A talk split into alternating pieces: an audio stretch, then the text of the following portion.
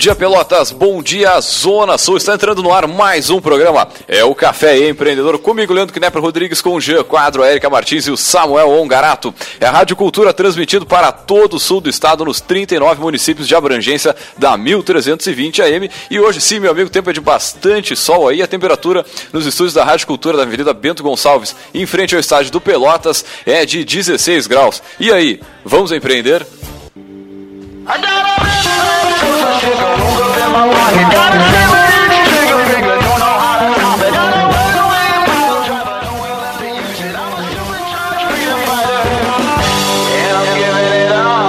Café Empreendedor tem o patrocínio e a força de Cicred, gente que coopera, cresce. Venha conversar com um de nossos gerentes e conheça as vantagens e benefícios de ser um associado Cicred. Também, é claro, falamos em nome de Cult Agência Web. Multiplique seus negócios com a internet. Venha fazer o gerenciamento da rede social e o site novo para sua empresa já. Ligue no 3027 274 ou acesse o cultagenciaweb.com.br. E também, é claro, falamos em nome de Melhor Envio. Economize no frete e lucre mais. Acesse melhorenvio.com.br. E também, é claro, falamos em nome de Cindy de Lojas Pelotas, que atua em defesa dos interesses do comércio varejista de Pelotas e região. E claro, hoje, meu amigo, temos mais um novo patrocinador neste belo espaço sobre empreendedorismo, uma empresa direto lá de São Paulo, é a Book2Go, agência de viagens digital, meu amigo. Encontre as melhores ofertas de viagem para a sua empresa. 100% mobile, 100% digital. Meu amigo, baixe o app agora, baixe o aplicativo Book2Go aí e consiga diversos descontos aí, principalmente aquelas empresas que trabalham direto aí com vendas, né? o vendedor trabalha em São Paulo, em Minas, em no Rio de Janeiro, né, tem aquela, aquela vida que, que acaba sendo muito corrida e não pega desconto no tanto no, na passagem aérea, no hotel e tudo mais. Cara, essa agência aqui facilita a tua vida na palma da mão aqui. Tu não precisa ficar entrando em decolar em outro site A, B, C, D. Entra tudo no Book2Go ali e já era. Tá digamos, está servido aí de desde passagem, estadia e tudo mais para sua tranquilidade na viagem e claro aí conseguir um descontinho bem legal. Então entra agora no Book2Go aí, agência de viagens digital. E também é claro, lembrando o seguinte, você pode entrar em contato conosco pelo 3027 2174, né? Fala direto com a nossa com a produção do nosso programa ou ainda você pode entrar é, direto, falar diretaço com a gente aqui pelo facebook.com/barra programa Café Empreendedor, que é o nosso que claro é o nosso o nosso, a, a, nossa página, página, página no, Facebook, Facebook, onde a gente está sempre online, né, respondendo, compartilhando real, conteúdo. Inclusive, e também pelo caféempreendedor.org, é o site é, onde você tem todos os áudios on demand para você ouvir na hora que bem entender, meu amigo.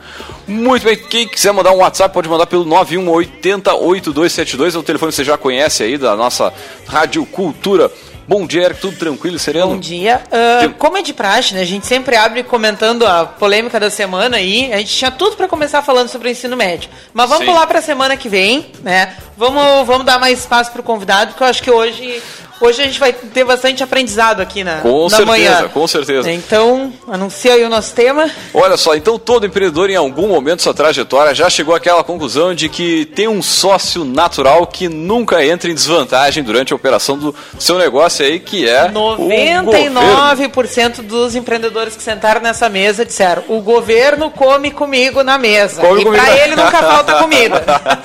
Muitos empreendedores do país aí apontam o governo em todas as suas esferas como a principal barreira para atuação e expansão de seu negócio, criando aquele sentimento de que no Brasil, meu amigo, empreender é apenas para quem tem coragem. E por outro lado, né, se observam também eh, muitas iniciativas para promover né, o desenvolvimento econômico aí, que partem de prefeituras, governos estaduais e federal, que impactam diretamente na atividade dos empresários. E para conhecer um pouquinho mais sobre as possibilidades aí de fomento ao, ao empreendedorismo e desenvolvimento econômico, que um, o que, que o governo pode oportunizar aí, o nosso, para falar sobre isso, nós trouxemos ele, o nosso poderoso chefão,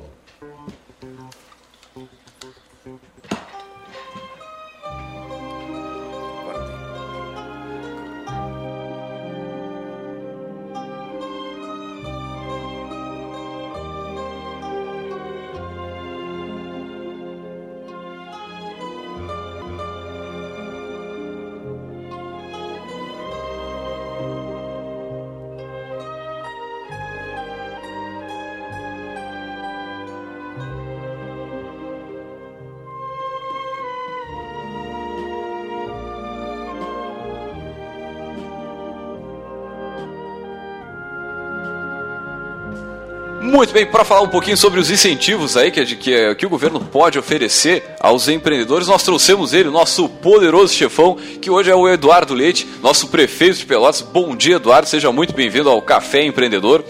E a gente sempre pede pro nosso poderoso chefão né, comentar um pouquinho da sua trajetória.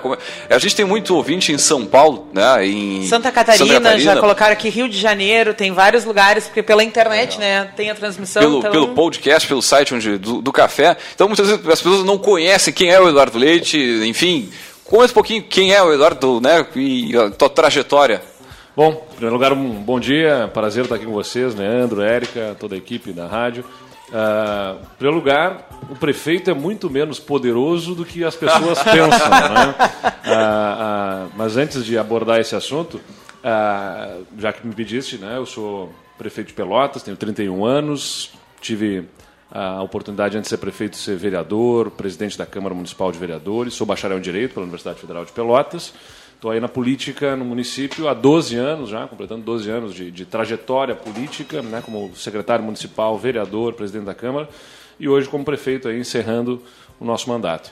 Ah, como eu estava falando, o prefeito é muito menos poderoso do que se pensa.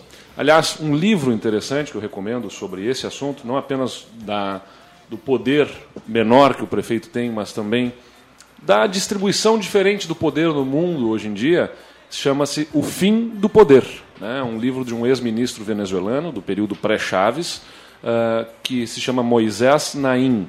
E ele aborda justamente o quanto que o poder se modificou, a distribuição do poder no mundo, e não só na política, na vida pública, mas também na esfera privada a, a diferença, até como estão falando aqui de empreendedorismo, de empreendedores, esse livro aborda na própria iniciativa privada o quanto que grandes monopólios, grandes empresas acabaram diante de uma nova situação mundial da tecnologia, de relações que se estabeleceram diretamente, de uh, acabaram vendo o seu poder que tinham antes se Exatamente. corroendo né, por empresas e, e, a gente tem uma lacuna, né, enquanto formação no país, uh, de ter em algum momento um espaço para aprender sobre a organização dos poderes. Né? Exato. O que, que compete ao município, o que, que compete ao, ao governo estadual, o que, que compete ao governo federal. Né? E como a gente tem muito uma cultura né, de querer que o governo supra tudo aquilo que eu não quero ou não consigo, uhum. né, uh, começa por aí um limbo. Né? É. Bom, eu não consigo que a frente da minha casa seja limpa. Então, ok, a culpa é do governo, tá? Mas claro. quem? Qual é. esfera? Né? Isso é uma coisa confusa. A gente vive essa expectativa em relação ao governo, né? Tudo. Uh, a gente tem uma cultura de terceirização de responsabilidades, eu diria. A gente sempre acha alguém para colocar a culpa, né? E, e, se a gente não for atento, né, é uma cultura que, então, que quero, é bem enraizada. Eu não quero admitir que eu não cumpro com a minha responsabilidade, eu terceirizo. Eu digo, não, isso é culpa do governo. Né? O governo é que tem que fazer isso, o governo é que tem que resolver aquilo. Em geral, o prefeito acaba sendo culpado por todos os problemas da cidade, o governador por todos os problemas do, do, do Estado, o presidente é culpado por todos os problemas no Brasil.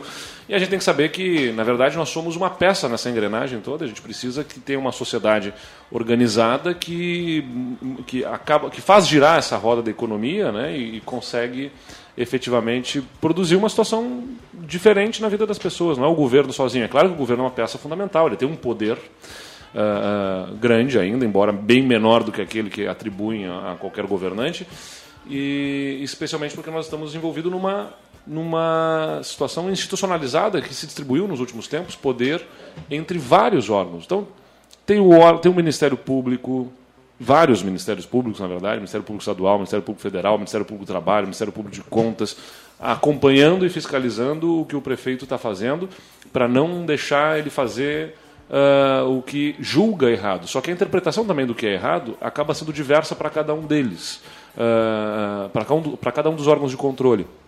Então, se o prefeito entende que para resolver um tal assunto ele pode fazer determinada ação, eventualmente um órgão de controle X, né, o Ministério Público acha que aquilo não pode ser feito e o Tribunal de Contas está cobrando ele de que faça aquilo. Então Sim. acaba havendo não, colisão o, de O amplo de... espectro da nossa legislação né, é. torna Exato. inviável que tu vá primeiro fazer uma consulta legal para tudo, porque o que tem de lei, decreto, normativa é. aí, né, aí no meio do caminho. E a gente vive, eu, eu, tenho alertado bastante isso, aliás, é tema assim de estudos que eu pretendo fazer logo depois de deixar a prefeitura e, e enfim, tentar trabalhar alguma forma de nacionalmente a gente enfrentar esses assuntos que é justamente como tem muito poder distribuído na sociedade. Antigamente o prefeito batia na mesa e mandava fazer. Não, não, vou ter que construir uma escola aqui. Vou bater, man, contrato alguém, contrata e e sai fazendo a obra. Contrato de vários jeitos, né? É. Porque é um processo licitatório. Como ele requer de ponta a ponta, a gente sabe que ingessa Sim. por meses, se não anos, né? Hoje uma... em dia, você tem, como eu disse, tanto os Ministérios Públicos, quanto o Tribunal de Contas, Tribunal de Contas do Estado, Tribunal de Contas da União. Você tem Instituto Patrimônio Histórico que pode vir embargar sua obra por conta de um caco de louça que foi encontrado ali e não. Já, já passamos por isso, diga-se de passagem. É, exatamente. Então, não, é... E eu acho que. Uh... Órgãos ambientais, eu não estou diminuindo a importância deles. Claro, claro. O, o problema é que a gente precisa precisa promover um alinhamento, como se criou institucionalmente, uh, uh, estruturas in, e se empoderaram essas estruturas, né, todas que eu estou falando, de órgãos de controle, para dizer o que, que, não pode ser feito. Uh, o, o governante perdeu este poder, e há uma crise institucional silenciosa, vamos dizer assim, né? de, de disputa tanto, de né? poder. Às vezes nem tanto. Mas a gente precisa promover um alinhamento dessas instituições todas para que a gente puxe para o mesmo lado. O problema é que cada uma puxa para um lado e a gente não sai do lugar. Isso gera muito problema no nosso país nos dias de hoje. É, muitas vezes o ideológico acaba se sobrepondo ao bem comum, né? Exato. ou pelo menos a um, a um mínimo comum para todos. Né? Mas acho que vamos, vamos canalizar a conversa né, para o que, que tem mais a ver aqui hoje com as nossas dúvidas, né? porque uhum. senão eh, esse assunto a gente com certeza. né, Vai uma uh, tese aí grande. É, com certeza. Uh, uma das coisas, Eduardo, que o pessoal sempre, uh, que é uma queixa constante aqui na mesa, Uh, tempo de abertura de empresa. Uhum. Né? E isso a gente sabe que depende de várias uh, instâncias. Acho que seria legal esclarecer um pouquinho para o nosso ouvinte o que, que cabe, pelo menos, à esfera municipal, né? porque muita gente diz assim, pô, em outros países tu fala, tipo, essa é a empresa. Está ah. tudo aberto. Está tudo unificado, está tudo numa mesma uh, sala, né? a, a tributação está alinhada em termos de todas as esferas que tributam. Uh, e a gente, às vezes, vê que aqui né, a nossa legislação nos amarra. Então, o tempo de necessário para a abertura de uma empresa, e até uma pena que o Samuel não está aqui com a gente, mas encontrar ele na sequência, já trouxe várias vezes aqui o caso né, de uma das empresas dele, que é um posto de combustível, que é um processo moroso. Né, oito meses uh, numa expectativa de chegar um CNPJ sem poder operar com seu próprio uhum. nome e tudo mais. Né? Enquanto isso, isso já é um desafio inicial bem forte para o empreendedor. Né? É. Então, clarear um pouquinho para quem nos escuta o que, que cabe a cada esfera nesse processo de abertura, formalização é. de um negócio. Né? Vai depender, claro, de, de cada tipo de empreendimento, né? Você falou aí sobre a questão de um posto de combustível, por exemplo. É, em geral, o que vai caber ao município é toda a parte de licenciamento uh, ambiental e para licenciamento da obra. Né? E que muitas vezes não é tão simples, especialmente porque tem algum tipo de impacto ambiental, quando, quando um, como um próprio posto de combustível, uh, que tem que ter todas as, uh, as instalações adequadas para evitar contaminação de solos e tudo mais. Então, toda essa parte do licenciamento ambiental é uma das partes, muitas vezes, mais demoradas. Hoje, Pelotas, a gente tem o, o licenciamento quase que pleno, praticamente todas as atividades podem ser licenciadas pelo próprio município. Isso foi uma conquista até do nosso governo, em convênio com a FEPAM. A gente tem a Fundação Estadual de Proteção Ambiental, né, que é o órgão ambiental do Estado, que tinha originalmente todas essas competências. Nos anos anteriores já tinha sido avocado, tinha sido delegado pela FEPAM ao município a, a, uma boa parte dessas competências, e no nosso governo a gente conquistou o, o, a gente chama licenciamento pleno porque apenas algumas poucas atividades é que não são licenciadas pelo município. Ou seja, a nossa própria Secretaria de Qualidade Ambiental faz o licenciamento. E aí, como estratégia de desenvolvimento para a cidade, a gente colocou mais pessoas, qualificamos a equipe da Secretaria de Qualidade Ambiental para poder agilizar esse processo de licenciamento ambiental, que a gente tem ele mais ágil hoje no município. E você tem hoje aquela a secretaria ali que congrega várias, a junta comercial, Exato. outras uh, vertentes ali que no mesmo local tu consegue fazer Aí foi dar um outra iniciativa né? que é a Secretaria de Gestão da Cidade né, e Mobilidade Urbana, Uh, aí está a parte do licenciamento das obras, né? A parte porque tem a parte ambiental, que é uma análise, e tem a parte da obra que tem que analisar se corresponde ao plano diretor, se atende ao código de obras do município, ou seja, o plano diretor identifica uh, as atividades que podem ser desenvolvidas em cada área da cidade. Uh, ele dá assim, diretrizes gerais para o desenvolvimento urbano da cidade. E o código de obras estabelece o, o regramento da obra propriamente dita, né? desde o tamanho de aberturas, de acordo com o tipo de atividade, ah, os, os, recuos, ah, enfim, a, a, obra propriamente dita, como é que ela vai se, se estabelecer. E quem analisa os projetos e aprova é a Secretaria de Gestão da Cidade e Mobilidade Urbana. E aí a gente instalou num novo espaço, lá na Lobo da Costa, uh, que com, e passamos para lá também a junta comercial, que é um órgão para abertura das empresas, né, que faz toda a tramitação, a parte burocrática para o registro das empresas. Ele é um órgão, na verdade, do Estado, mas que é operado pelo município, com servidores do município. E, e colocamos nesse mesmo espaço justamente porque as atividades são afins, embora diferentes, assim, quer dizer, o, o município analisando as obras, mas a junta, boa parte dessas obras estão vinculadas a algum tipo de negócio, né, de empreendimento. Então, buscamos conciliar as duas atividades para que pudesse dar mais agilidade. E criamos um, um, um software, um sistema uh, que chamamos o Edificapel. Né, que é mais do que um sistema, a gente mapeou todo o fluxo para abertura do, do para licenciamentos de obras no município, uh, porque no passado o que acontecia, de certa forma, é o seguinte: o servidor era o dono do processo naquele momento. Uh, ou seja, alguém entrou com um processo para abertura de uma empresa, de um, de, para construção no município, na verdade, né, de uma empresa.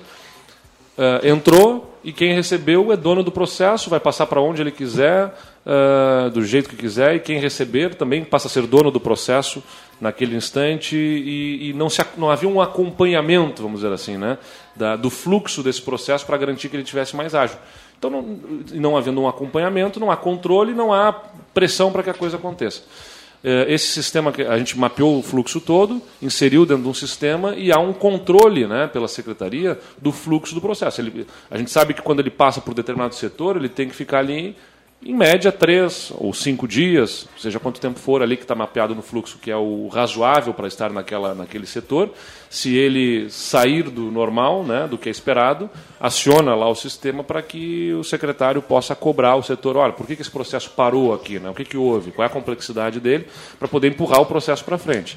E também os empreendedores poderem acompanhar pela internet o fluxo do seu processo, entender onde é que ele está, quais são os questionamentos e até agilizar a, a relação do funcionário que está fazendo análise no setor com o empreendedor. Ou seja, pelo próprio sistema ele já pode mandar mensagens né, para esclarecimentos junto ao empreendedor de determinadas dúvidas que possam surgir e com isso agilizar essa relação, que antes ficava muito mais burocrática e, e, e ao sabor de o, de o próprio empreendedor chegar um momento de, oh, vou lá na secretaria ver como é que está. E aí tem que ir lá descobrir com quem que está e conversar, achar, os, o setor está fechado, sim, sim. não está ali o responsável que está analisando. E a gente tem agora uma ferramenta bem mais ágil que tem reduzido o tempo para abertura de das obras em Pelotas. E nos casos de ponto de contato, geralmente que é, eu acho que é uma tendência hoje com a questão dos negócios online, né? Sim. Muita gente só para formalizar consegue criar através de um MEI, né? Que Sem aí dúvida. mata boa parte desse processo, né? E precisa da prefeitura mesmo é a questão de, do ponto de contato. Né? E, e outra iniciativa que a gente está também, esse foi um primeiro passo, né? A gente não consegue fazer as coisas assim. Uh, eu digo sempre que a política é a arte de ampliar os limites do possível. Você tem uh, uma certa possibilidade de realização, você vai tensionando e vai aumentando o que, o, o que é o possível. Né? Uh, mas não dá para chegar de uma hora para outra no, na situação ideal. Então, esse foi um primeiro passo, o Edifica Pel. E agora a gente discute até uma forma de aprovação de projetos automática a um estilo, vamos dizer assim, de declaração de imposto de renda. Né? A pessoa lança todas as suas informações e não precisa para residências unifamiliares, por exemplo, que é uma boa parte da demanda que afoga o, os nossos setores, né? A gente tem que ficar analisando casinha por casinha e, e, e acabamos nos dedicando menos àquilo que vai gerar emprego na cidade. Então, determinadas, determinados tipos de construção podem ter uma declaração de que atendeu tudo, né? a pessoa entrega toda a documentação, declara que está atendendo, Uh, e aquilo, claro, se não, se, se, não for, se não for verdade, o profissional que faz o protocolo perde, se depois a prefeitura detectar que não é verdade, que fez uma declaração falsa, perde a condição de aprovar novos projetos junto à prefeitura. Isso é o que alguns municípios estão adotando, né? mas, e que ajudam a desafogar, porque você deixa de ter que analisar um 70% dos processos dentro sim, da prefeitura sim. e se dedica àqueles 30% que realmente fazem a diferença. Muito bem, vamos a um rápido break comercial e voltamos já já. está ouvindo Programa Café Empreendedor. apresentação: Leandro Knepper, Jean Quadro e Érica Martins.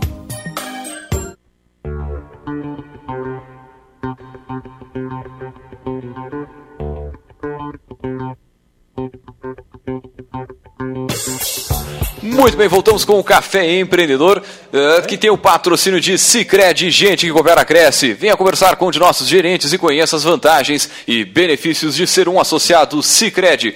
Também, é claro, falamos em nome de Cult Agência Web. Multiplique seus negócios com a internet. Venha fazer o gerenciamento da sua rede social e o site novo para sua empresa já. Acesse o Cult Agência Web com.br. Também falamos em nome de Melhor Envio. Economize no frete e lucre mais. Acesse melhorenvio.com.br e também, é claro, em nome de Sim de Lojas Pelotas, que atua em defesa dos interesses do comércio varejista de Pelotas e região. E também, é claro, nosso novo patrocinador diretamente de São Paulo, um gaúcho que foi para lá com a sua startup, que é a Book2Go, a sua agência de viagens digital. Encontre as melhores ofertas de viagens para a sua empresa sem 100% mobile, 100% digital. Baixe o aplicativo agora, o Book2Go aí, para quem quiser conhecer um pouco mais, saber como funciona.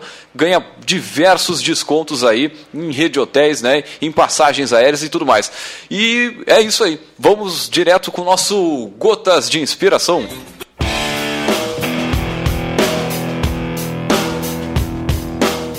Você pode escolher entre reclamar do sistema ou fazer a diferença dentro dele. Bah! Muito bem, vamos deixar essa reflexão junto aos nossos ouvintes aí. E também vamos voltar com o nosso, nosso poderoso Eduardo Leite, nosso prefeito de Pelotas aqui. A gente, é, em off aqui, falava um pouquinho sobre a relação aí da, dos incentivos fiscais, né? É uma, isso é, é algo que tanto na esfera é, estadual e municipal se usa bastante para atração de investimentos de empresas. Como é que é o posicionamento hoje de Pelotas com relação a, aos incentivos fiscais? Não, a questão dos incentivos fiscais elas têm até uma limitação hoje em dia em relação à disputa dos estados, né? Tem determinadas diretrizes que precisam ser seguidas, né? são constitucionais, né? Até para evitar essa disputa que está, começou a se estabelecer entre estados e municípios, uh, especialmente nos anos 90 no Brasil. Uh, mas nós temos hoje uma lei municipal de incentivos, que é a Lei 5.100, Desenvolver Pelotas, Uh, mas ela, ela tem algumas dificuldades. A maior dificuldade para o município é que o imposto que realmente interessa para grandes empresas Sim, é o, é o ICMS. Né? E, e, quem, e o ICMS é um imposto estadual. Então o município ele recebe um retorno de ICM e até uma construção feita, uh, vamos dizer assim, de forma equivocada nos governos anteriores, quando estabeleceram essa legislação, era de que o município poderia devolver a parte do valor agregado no ICMS, ou seja, aquilo que o ICM gerado pela empresa fosse para o Estado, tem uma parte que volta para o município daquela arrecadação e, e que o município poderia devolver isso para a empresa, mas é impossível, né? Os órgãos de controle, como a gente falou sim, aqui sim. não, não permitem isso, porque seria como o município entregar um cheque para a empresa. Ele recebe o dinheiro na conta e o município e... vai lá, bota um cheque e entrega de volta para o empresário. Isso é, é impossível. Então eu entendo que a maior forma de incentivo os incentivos fiscais são uma ferramenta, uh, uh, nós não descartamos elas, acho que são, são possíveis e viáveis, mas o que realmente faz diferença para empreendedorismo né, e para que empresas queiram investir na cidade, não apenas atrair investimentos, mas a estimular os, aqueles locais a empreenderem, né, a ampliarem os seus negócios, a aumentarem a sua atividade, a se fixar na cidade e, no mínimo, não querer sair da cidade é, tem a ver com desenvolvimento da própria cidade. Investimentos em infraestrutura, educação que realmente uh, identifique que se tem uma população mais bem educada, uh, mais qualificada pra, como mão de obra, uh, que a gente tenha não apenas infraestrutura da cidade, mas também de acesso à cidade e de integração de modais de transporte. Pelotas tem essa, essa intermodalidade, né? A gente tem aqui ferrovia, hidrovia, temos aeroporto, temos a rodovia. Poucas cidades né? reúnem tudo Exatamente. isso, né? E com e praia junto. Da hum. nossa mão de obra também, né? Com a questão das universidades e do IFE, eh, a gente ah, é um polo maior, maior ativo, eu sempre digo isso de uma cidade, é a sua. O seu, o seu, são as pessoas que habitam nela, né? a qualificação delas. Uh, mas agora ainda falando sobre a questão da infraestrutura, né? Da, de acesso à cidade, a gente tem todos os modais, mas todos meia boca, na verdade. Uhum. Esse é o problema. Por isso que a gente precisa cobrar dos governos que têm poder sobre isso, uh, para que façam os investimentos necessários para a qualificação dessa, de, desses. Uh, da, da, rodovia, por exemplo, né? a duplicação. Finalização da duplicação. É fundamental para nós. Com Qualquer investidor, que grande empresa que queira se instalar na região, vai ver. Tá, mas como é que é a, a, a ligação entre a região de Pelotas e a região metropolitana? que é onde há maior interesse comercial, pelo número de habitantes, pelo número de empresas que estão lá instaladas. No mínimo, os fornecedores dessa empresa estarão lá, boa parte deles, ou o seu destino final, o seu consumidor final, uh, também estará lá como maior concentração da população no Rio Grande do Sul. E aí nós temos uma estrada que é sem duplicação, que onde há um grande fluxo de ônibus, caminhões, uh, acidentes crescendo em função até da própria obra não, não, não ser concluída, uh, esse é um problema. Agora a gente está buscando, vamos pressionar para que a duplicação que seja concluída. Finalize. A hidrovia, agora a gente está começando uma qualificação aí toda em função da própria operação da celulose rio-grandense, que a gente aposta uh, na utilização do porto de Pelotas para transporte das toras de madeira, não apenas pelo que essa atividade gerará de empregos, mas por toda a qualificação da estrutura do porto e do acesso ao porto, que podem ser alavanca para a instalação de outras empresas também para utilizar o, utilizando o porto de Pelotas. Né? E a prefeitura está qualificando, por exemplo, todo o acesso ao aeroporto de Pelotas, a Zeferino Costa, pavimentada, a CIS Brasil, que dá acesso ao ao aeroporto também sendo pavimentada, Augusto Simões Lopes, e ainda temos a pavimentação da 25 de julho, da Leopoldo Brode, como acessos facilitados ao aeroporto para que a gente consiga consolidar o aeroporto de Pelotas como um grande aeroporto regional da região toda, e para isso a gente precisa dar melhores condições de acesso ao aeroporto. Uh, é a parte que o município pode fazer sim, de investimento em infraestrutura. Acho que é importante, Porque, né, clarear o que está na alçada de cada um, né? Como Exatamente, eu falava no início, claro. essa é a grande confusão né, para quem está de fora. Então tudo isso é importante para que o investidor queira estar na cidade, né? entender que a cidade está se desenvolvendo, que ela tem essa, essa potencialidade. Material humano nós temos. Uh, uh, infraestrutura. Infraestrutura se qualificando. E a gente precisa, claro, da atenção dos governos federal e estadual, também falamos aqui sobre o que é papel de cada um. Ah, porto é com o governo do estado, aeroporto e rodovias e a ferrovia são com o governo federal. Então a gente precisa ter essa, essa atenção do governo federal e aí um dos problemas que a gente tem é falta de representatividade política da nossa região também para fazer com que o governo olhe para a nossa região. Né? Não, e a gente falando aqui sobre a parte, né, toda essa estrutura e tudo mais, mas Outra coisa que tem que se impulsionar, que a gente falava também aqui em off, é a educação empreendedora. Ah, isso, isso é interessante. Pra... Também, via de regra, todo mundo que senta aqui na mesa tem esse sentimento que, em algum momento, na, educação formal, se deveria discutir empreendedorismo, o pessoal tinha que aprender sobre empreendedorismo, tinha que pensar sobre possibilidades de criar, e não só esperar que seja criado para que eu possa me inserir. Uhum. Né? Uh, o que, que um prefeito pode fazer nesse sentido? O que, que cabe a uma Secretaria Municipal de Educação em avançar né? E, porque a gente sabe que a eh, educação tem legislação amarrando, né? Muito amplamente discutida essa semana em função do currículo, dessa questão né? do ensino médio, né? Mas o que está na alçada de um prefeito e da sua secretaria de educação de fazer nesse sentido? Não, eu entendo que a gente pode estabelecer e isso está planejado, né, para acontecer em Pelotas, até em parceria com o governo do estado, para que se estabeleça um, um no currículo não exatamente no currículo, mas que a gente tem espaço né, na, no currículo, vamos dizer assim, uma brecha para a educação aquela tradicional, para que se estabeleça um, vamos dizer assim, diretrizes, ensinamento, que consiga estimular essas, essas crianças e jovens a pensar na sua vida para além dessa expectativa de se inserir e principalmente no setor público. Né? A, a, a gente tem muita cultura fazer a, região, se formar né, na faculdade agora vão buscar o concurso. Fazer o concurso. E acho até que a crise que a gente está vivendo é uma oportunidade para isso ser revisto, porque o setor público está quebrando também, né? Exatamente. Muitos, Muitas o governo do Estado governo do, do Rio Grande do Sul já deu alguns sinais aí na questão do parcelamento de salários. Que, que não, né? não existe estabilidade. Não eu, eu, vou dizer, eu, eu, vou dizer por testemunho próprio. Assim, eu sou de uma família de servidores. Todo mundo na minha família, é, meu núcleo familiar, pelo menos, é Meus pais, professores, universitários aposentados. O meu irmão é delegado da Polícia Federal, o outro meu irmão é, é fiscal do Ministério da Agricultura, uma cunhada é juíza e a outra é professora da Universidade Federal. Uh, então todo mundo está na rede, tá na, na, no serviço público. Uh, porque isso acaba sendo, vamos dizer assim, estimulado dentro da, da casa, né? dentro do, no convívio familiar, se essa é a tradição. E a minha mãe, quando eu entrei na política, a primeira coisa que ela disse assim: não faz isso, meu filho faz um concurso. Né? Ela, ela, queria também que eu tivesse a mesma estabilidade.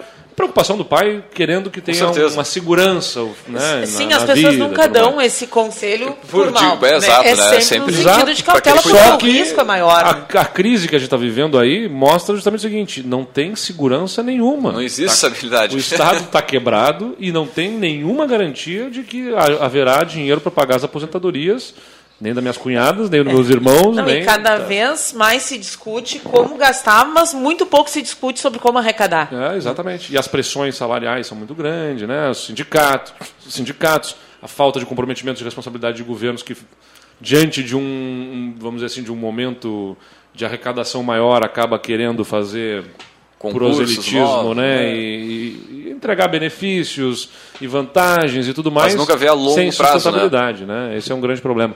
Então, primeira coisa que a gente tem que ter é o governo que tem essa responsabilidade na gestão da, da máquina pública para não comprometer o futuro. Uh, vou dar um outro exemplo aqui para vocês. Hoje nós pagamos em Pelotas, eu assumi o governo, o, o, furo da Previdência Municipal era de 500 mil reais por mês que o município tinha que bancar. Né? Ou seja, a, o governo precisava casar 500 mil reais todo mês para pagar aposentadorias, porque o Instituto de Previdência não, não, não tem sustentação, sustentabilidade financeira para pagar essas aposentadorias sozinho, pelo que, pelo que arrecadou de, uh, uh, da contribuição dos próprios servidores, da prefeitura como uh, empregadora.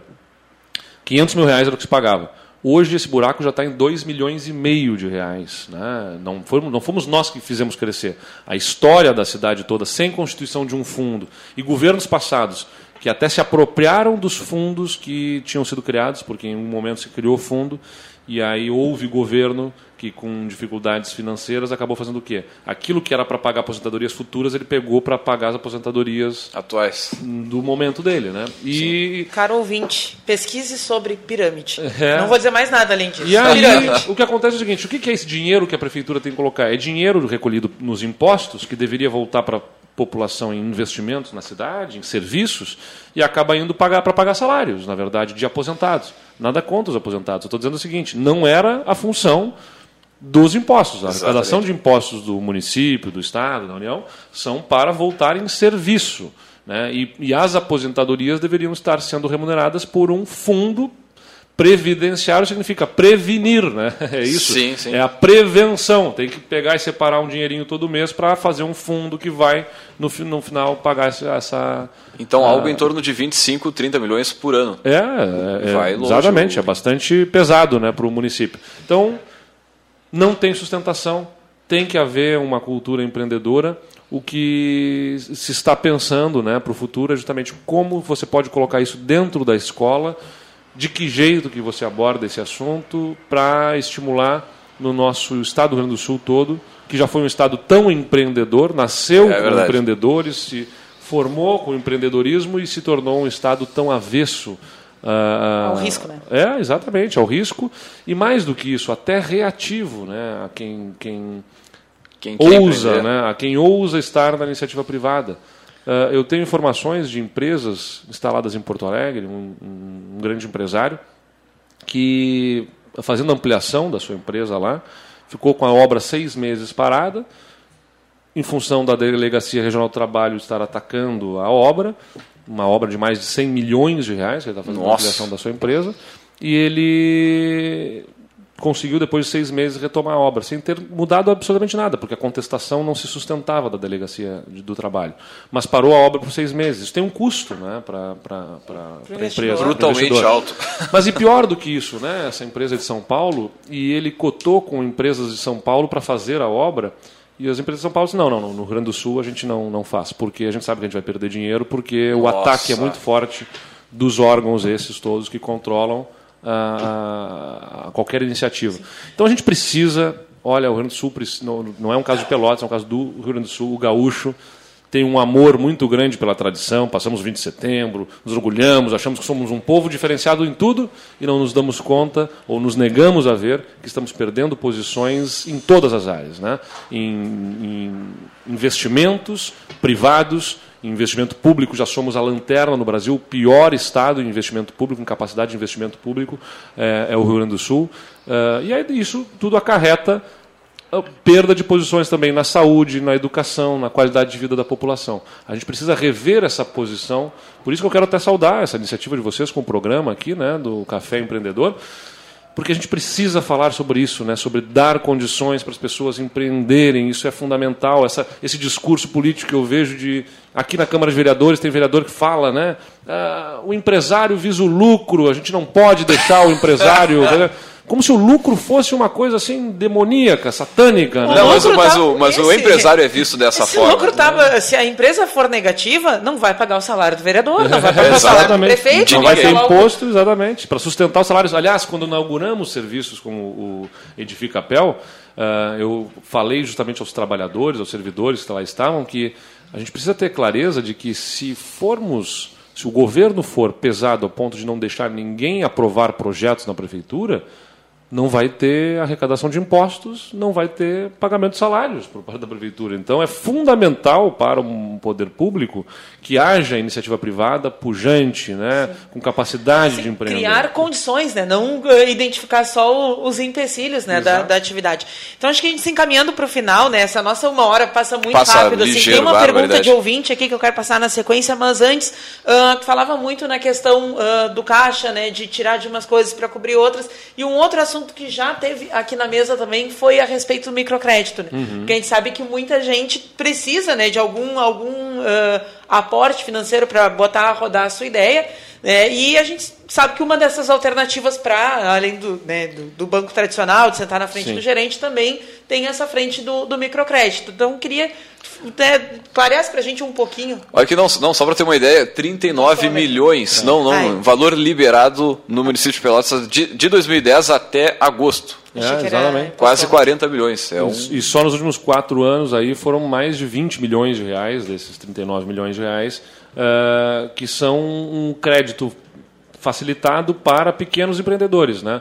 Uh, a cabeleireira lá, a manicure que abrir um salão, uh, quem quer abrir uma pequena livraria, uma papelaria no seu bairro, quem quer abrir um pequeno negócio, né, tem esse crédito facilitado com juros baixos, menos burocracia para o acesso e, e, mais do que isso, a gente tem trabalhado com o apoio do Sebrae também no acompanhamento desses empreendedores, ou seja, a orientação para que como percorrer os caminhos da burocracia toda, conseguir aprovar não só o financiamento com o microcrédito, mas também a, própria instalação do seu pequeno negócio, o que, que na prefeitura ele vai precisar resolver. A gente tem toda essa orientação sendo dada. Então, quem tem vontade, a gente as pessoas que estão nos ouvindo muitas vezes pensam, ah, eu queria tanto ter aqui, fazer um salão, queria fazer uma papelaria, queria abrir uma padaria, seja qual for o pequeno tipo de negócio, comércio. Uh, ah, mas não sei nem por onde começar. Tudo bem, não sabe? Procura a gente, procura a Prefeitura, a Secretaria de Desenvolvimento Econômico está à disposição e Qual tem o, apoio do SEBRAE. Ela ainda tem atendimento lá na, na antiga Casa da Banha, ali na, na Félix, verdade, ali. na Félix da Cunha, uh, mas agora está se mudando para o endereço do Parque Tecnológico, né, a Secretaria, mas vai ter ainda atendimento na, na própria Casa da Banha ali ainda, porque tem uma sala para atendimentos lá. Se não, na própria prefeitura, a gente dá orientação lá na, na, no prédio do Paço Municipal. Mas, o já... importante é, nos procure, né? Sim. Tem uma intenção, não, transforme essa intenção a, em ação. Pro, pro... E o convite para conhecer o parque, né? O parque está lindo, tá demais, já, tá demais. já comentou aqui sobre a inauguração que a gente teve presente lá, né? É um baita avanço. Inclusive, a gente entrevistou a, agora há pouco né, nessa manhã aqui para as próximas semanas Temos aqui. Um programa gravado. Com, já dando um spoiler, né? É, o pessoal da, da, da Gesto, Gesto, que vai participar do. Vai ser, será uma das empresas consolidadas lá no, no parque, né? Empresa pelotense Pelotense que, que não vende para Pelotas, não vende para a região. Players, né? E bah, uma história muito legal. Por isso que a gente então, fala que não só atrair investimentos, mas como estimular os nossos empreendedores locais aqui a ampliarem os seus negócios. A gente fala muito em ah, trazer empresas. Como se o prefeito pudesse pegar alguém pelo braço e mandar, vai instalar em Pelotas aqui, né? E não é assim, você cria as condições e mais do que isso, a gente tem que estimular os negócios locais também Porque se você observar as grandes empresas do Estado, né, como Randon, Marco Polo, Tramontina, não foram grandes empresas de fora que vieram Com para certeza. suas regiões, para suas cidades. Elas eram pequenas empresas, familiares, que se transformaram em grandes empresas. E é isso que a gente também tem que olhar para a nossa cidade. Ainda o Samuel, jeito. acho que falou aqui no programa, é, não sei se são quatro ou seis empresas no Rio Grande do Sul que começaram grandes. As É. outras todas começaram pequenas. Exato. Né? É, mas é é uma cultura né, a ser desmistificada, né? Ah, a cidade não perde quando ela põe o empresário. Com? Eu certeza. acho que essa parece tão óbvio, né? Mas se A gente está em momento político, é evidente que a gente não vai falar sobre eleição aqui, mas é só para dizer que no discurso político sempre é muito presente isso. Né? Ah, ah, ah, ele está com os empresários, ele a- apoia os empresários, ele é dos empresários. Como se fosse um palavrão isso. Né? E a, a população precisa ter a clareza de que. É o empresário que dá emprego, é o empresário que gera renda. E do lucro gera dele é reinvestido, né? A boa parte do seu lucro, se não todo, de alguma forma será reinvestido, porque o seu lucro gerará outro tipo de investimento, nem que seja na sua empresa, em no que ele vai consumir de outras empresas. Até porque a gente sempre fala aqui, né, em outras discussões, mas o dinheiro do empresário não é o lucro, né? É, a pro, é o prolabore, é o salário do, do empresário. né? É O- mais uma o- despesa a, daquilo a ele lucratividade é do próprio negócio, é da empresa que, o, que, sei lá, 100, 150 pessoas estão trabalhando, né? E daqui a pouco vão ter que queimar aquela gordurinha por algum eventual problema, enfim. é muita inocência pensar que todo o dinheiro do caixa da empresa é Ah, automaticamente tá louco, revertido. É, mas, Mas é, uma das, as das pessoas principais isso, né? coisas, assim, que, o Pergunta do empresário ouvinte, então, que entrou em box aqui pra gente encerrar, né? Então, o Lucas Blanc, então, saúda aqui a mesa, né? E ele colocou o seguinte: "Ah, como sabemos, a busca pela liberdade nunca será um passo em direção ao retrocesso.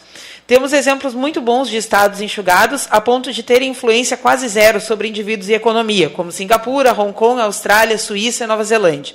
Países como a Suíça possuem 78% de suas estradas privadas, estradas, desculpem, eh, todos os países sem salários mínimos e sem burocratas intervindo na economia através de canetadas e mesmo assim são países prósperos com índice de desenvolvimento humano. Liberdade econômica e educação mais invejáveis, bem acima de potências conhecidas como Inglaterra e os Estados Unidos. Então ele queria te perguntar nesse sentido o que que tu pensa sobre essa questão ãh, de o Estado ser um fator que atrapalha indivíduos livres, né, e a liberdade dos indivíduos, né, ou ãh, com relação à intervenção, essa corda bamba entre intervenção e liberdade, né, e, e o que que tu né, pensa, conhece sobre ãh, o libertarianismo. Né? Então é uma, é uma discussão que converge para o que a gente falava aqui na mesa, né, no sentido de que qual é o papel do Estado, né? Bom, eu sou social-democrata, né? Eu, na verdade, a social-democracia ela teve o seu tempo. Nos tempos de hoje, em, em, em síntese, eu resumo da seguinte forma: eu entendo que temos que dar liberdade e condições para empreendimento, mas o Estado precisa, sim, ter um, algum tipo de regulação.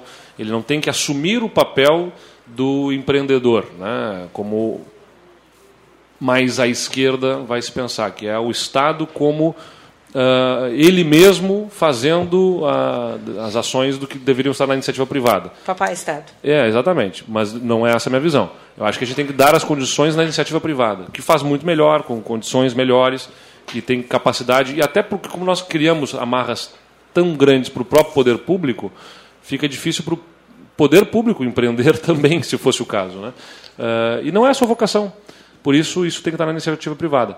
E entendo que o Estado tem que regular. Não, não tem que ter algum tipo de regulação para Senão dar até segurança nas relações uh, entre, entre as próprias empresas, as empresas e seus funcionários.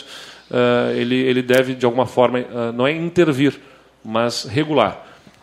Até porque não existe nenhum modelo que a gente possa copiar de outro país, porque lá deu certo, porque as suas circunstâncias, a sua a, a, qualidade na educação, o nível de educação que se atingiu é diferente do nosso. A gente tem uma situação de um abismo social ainda muito grande e o Estado precisa proteger uh, um segmento da população, mas deixar uma. Vou dar um exemplo, né? na questão da, da, da legislação trabalhista. Não pode ser a mesma legislação trabalhista para proteger a relação entre um, alguém que ganha um salário mínimo né, e, o, e o patrão daquela que incide para quem ganha um, um, grande executivo que ganha 10, 15, 20, 30, 50 mil reais também com o seu empregador. Porque quem tem capacidade de ganhar 20 mil reais de salário tem capacidade de negociar diretamente a sua, a sua, o seu salário e os seus benefícios com o seu empregador. Não precisa ter uma legislação trabalhista que vai dizer, não, vai ter que recolher isso, pagar aquilo, cumprir tal, isso, isso e aquilo. Porque essa, isso deve ser dedicado para as pessoas que têm menos capacidade, né, que são mais frágeis na relação, uh, uh, que são aquelas que recebem salários menores. Então aí o Estado tem que ter algum tipo de regulação e acompanhamento, mas ele pode dar muito mais liberdade, certamente, para uh, outras relações que hoje ele ainda tem uma intervenção muito forte. Então eu eu vi aí que como é que é o Lucas, né? Isso. Ele é muito mais adepto do libertarianismo, na verdade, até a palavra é difícil.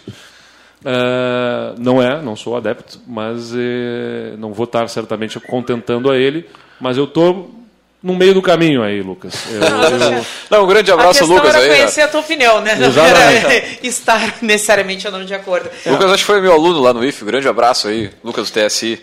Fechando aqui então com a estante, vou só dar um spoiler e boto o resumo ali na página, né? O nosso livro de hoje, Nasce um Empreendedor, né? Então, do Bob e do Doni, Doni Denúcio, é um livro para quem está pensando em começar um negócio, né? Então ele responde a umas questões básicas.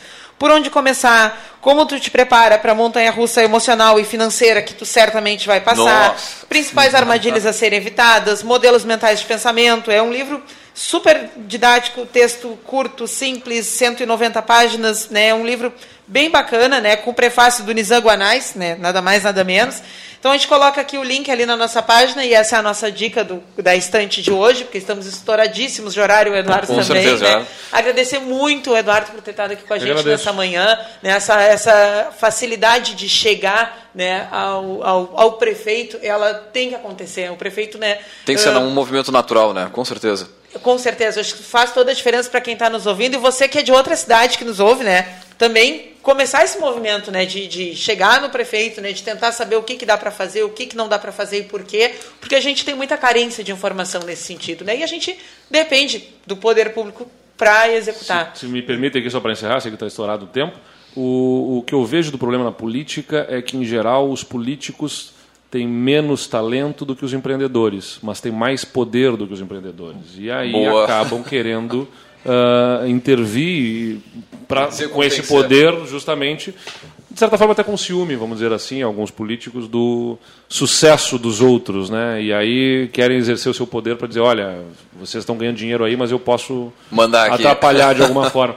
Não, é verdade. A gente, eu, eu percebo que tem esses políticos com pouco talento acabam querendo exercer o poder para poder obter vantagens e benefícios que eles jamais conseguiriam com empreendendo, porque não tem talento para empreender na iniciativa privada e ganhar dinheiro na iniciativa privada, então querem na política querer ganhar dinheiro ou no mínimo usufruir dos benefícios do poder como se tivessem conquistado aquilo, só que aquilo não. O, o, o, o governo não é para dar benefícios, vantagens e, e, vamos dizer, luxo a quem exerce o poder, é para exercer em favor das outras pessoas. E por isso que, como você falou, né, Érica, tem que a sociedade estar atenta e cobrando do seu prefeito, dos seus vereadores também, que tem muito poder também para determinar desenvolvimento nas cidades, porque podem atrapalhar muito. E, e tem, infelizmente, na política quem faça a política da criar dificuldade para vender a facilidade. Ou seja, a gente cria uma legislação que vai atrapalhar o empreendedor. Para quê? Para que o- todo empreendedor tenha que vir aqui pedir Beijar para nós, beijar a mão. Tem gente que faz política desse jeito e isso tem que ser muito bem acompanhado pela E é mais comum do que se pensa, né? É, verdade. Muito bem, agradecer a presença do nosso prefeito Eduardo Leite aqui na nossa mesa. Eu também lembrando o seguinte, que o Café Empreendedor tem o patrocínio e a força de Cicred, gente que coopera, cresce. Venha conversar com um de nossos gerentes e conheça as vantagens e benefícios de ser um associado Cicred. Também, é claro, falamos em nome de Melhor Envio. Economize no frete e lucre mais. Acesse melhorenvio.com.br e também, é claro, temos a força de Book2Go, as- a agência de viagens digital. Encontre as melhores ofertas de viagens para a sua empresa. 100% mobile, 100% digital. Baixe o aplicativo agora, meu amigo, experimente o que eu estou falando. Também, é claro, aqui trabalhamos em nome de Sim de Lojas Pelotas, que atua em defesa dos interesses do comércio varejista de Pelotas e região. Bueno, agradecer a audiência de todos aí e também lembrar o seguinte, que o nosso café está disponível no nosso podcast, é o caféempreendedor.org, é o site onde tem todos os áudios on demand para você ouvir na casa, no trabalho, na academia, no ônibus, onde você bem entender, meu amigo. Um grande abraço e até a segunda-feira com mais Café Empreendedor. Até lá!